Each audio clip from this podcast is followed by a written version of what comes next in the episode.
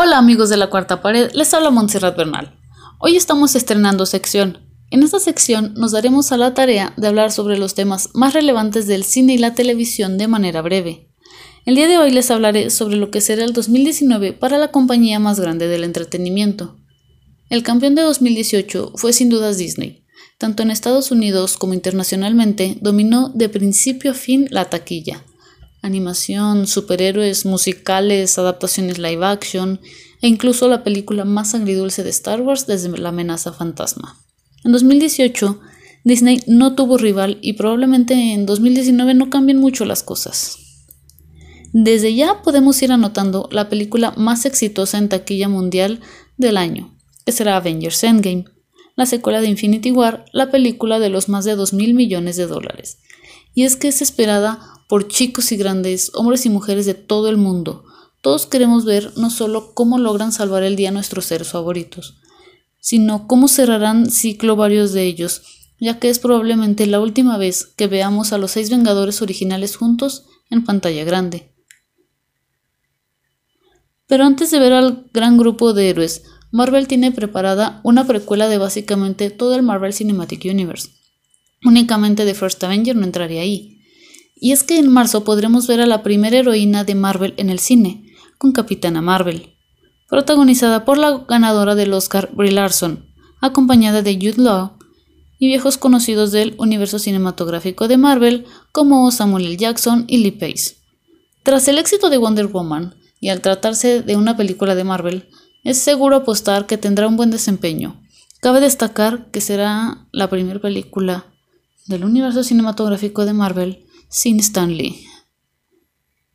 Para cerrar el año de los superhéroes de Marvel, una vez más veremos al consentido de todos, Spider-Man. Y es que todos queremos ver más del buen amigo del vecindario, ya sea de forma animada o con Tom Holland, quien esta vez regresará acompañado del nominado al Oscar Jake Gyllenhaal como el villano Misterio. Disney seguirá explotando sus propiedades y este año veremos el desenlace de la nueva trilogía de Star Wars.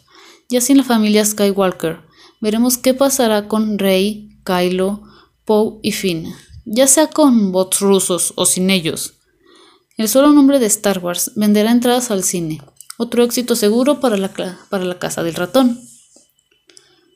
Para seguir con la tendencia de los últimos años y tras ver el éxito de películas como La Bella y la Bestia, Disney sigue desarrollando versiones live action de sus propias películas y este año veremos tres de ellas.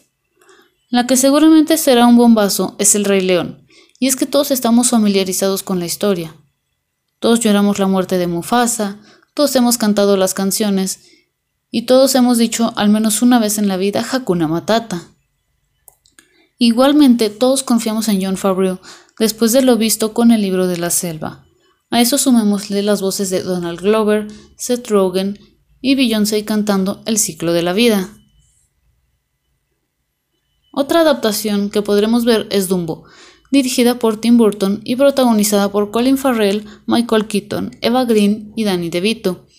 El tráiler ha enamorado al público con un Dumbo muy tierno, incluso para ser dirigido por Burton. Finalmente estrenará Aladdin, dirigida por Guy Ritchie y protagonizada por Naomi Scott, Mena Massoud y Will Smith como el genio. Esta puede ser la gran sorpresa del año, pues las expectativas no han sido muy altas y la recepción de las primeras imágenes fue muy tibia debido a la imagen del genio.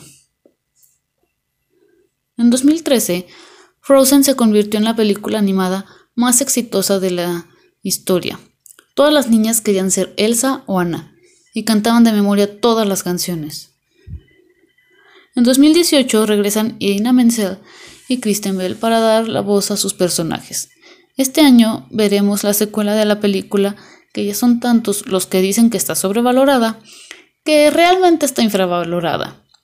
A la reina de Arendelle podemos irla anotando otro éxito en taquilla mundial, ya que nos enfrentará a la princesa de Temisquira como se esperaba en un momento Hablando de la animación, regresa la saga animada más exitosa de la historia, Toy Story.